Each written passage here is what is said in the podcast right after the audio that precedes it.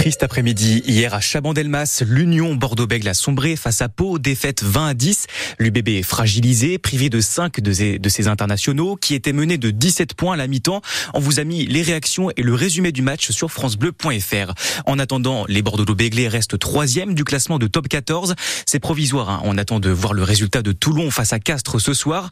Un petit coup d'œil sur les autres résultats de cette journée de top 14. Hier, le stade toulousain et le stade français ont continué à avancer. Victoire contre Oyonnax 61-34 et face à Perpignan 32-19. À noter aussi que Montpellier quitte la dernière place du top 14 grâce à son succès 44 à 20 face au Racing. En foot, les filles des Girondins ont fait ce qu'elles ont pu. Match nul au Havre, un partout. Elles restent dernières de la première division. Et dans moins de trois heures, c'est l'équipe réserve des Girondins de Bordeaux qui va jouer contre Castanet. Le coup d'envoi est donné au stade Pierre-Paul Bernard de Talence à 15h. Lui, il rêve des JO, le cavalier Benjamin Massier, installé à Marsas, au nord de Saint-André de Cubzac. Il aimerait décrocher sa place en équipe de France de concours complet qui mêle dressage, cross et saut d'obstacles. Ils sont 11 encore à y prétendre et ça ne va pas être simple car en face, eh bien, il y a de la concurrence, des cavaliers déjà médaillés olympiques pour certains.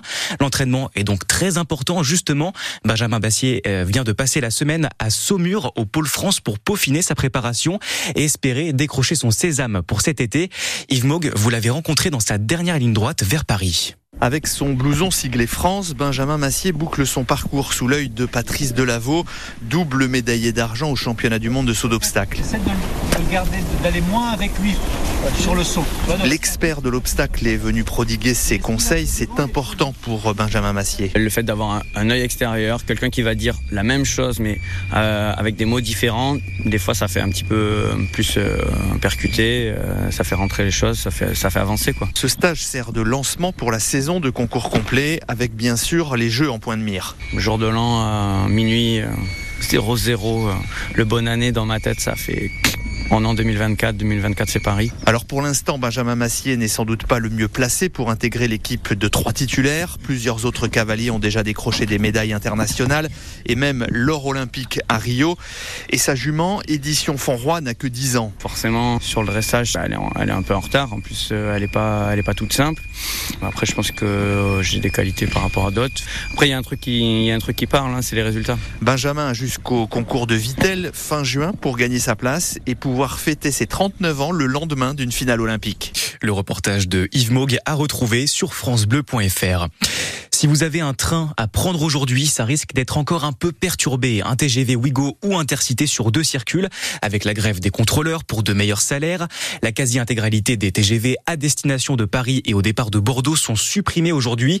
Le retour à la normale est prévu demain à 8 heures. Pour les transports de demain, lui, il pense à la voile pour transporter des marchandises de manière plus verte. Invention imaginée il y a 10 ans par Yves Parlier avec une aile de kite pour tracter des bateaux de plaisance et de course au large. Aujourd'hui, il voit les choses en grand et mise sur un cerf-volant de 400 mètres carrés capable de tirer de gros cargos. Le navigateur vient de lever 4 millions et demi d'euros sur fonds d'investissement écolo avec sa société Beyond the Sea, ce qui va lui permettre de continuer à peaufiner son projet.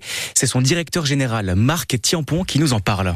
Cette accélération-là, elle est nécessaire pour continuer euh, le développement de nos ailes et euh, maintenir la cadence du doublement euh, de la surface tous les ans. Donc on était, on a validé hein, les jalons techniques d'une aile de 50 mètres carrés au mois de décembre 2023. La 100 mètres carrés arrive au mois de mars et nous envisageons bien sûr 200 mètres carrés en 2025, 400 mètres carrés en 2026. Alors 400 mètres carrés, on commence à atteindre des navires de grosses dimensions, navires marines marchandes, cargo, quel que soit le type de navire. Euh, 400 mètres carrés, on va être à peu près sur des navires qui vont aller de 150 à 200 mètres de long.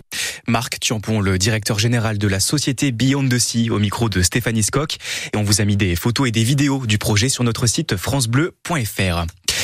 S'il y a bien un acteur qui a marqué toute une génération, eh bien c'est bien lui, John Travolta. Eh bien sachez qu'il fête aujourd'hui ses 70 ans.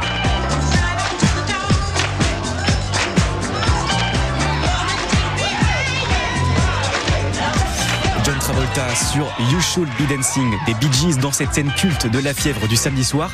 Alors on l'a aussi vu se déhancher dans Grease et une performance aussi inoubliable dans Pulp Fiction de Quentin Tarantino.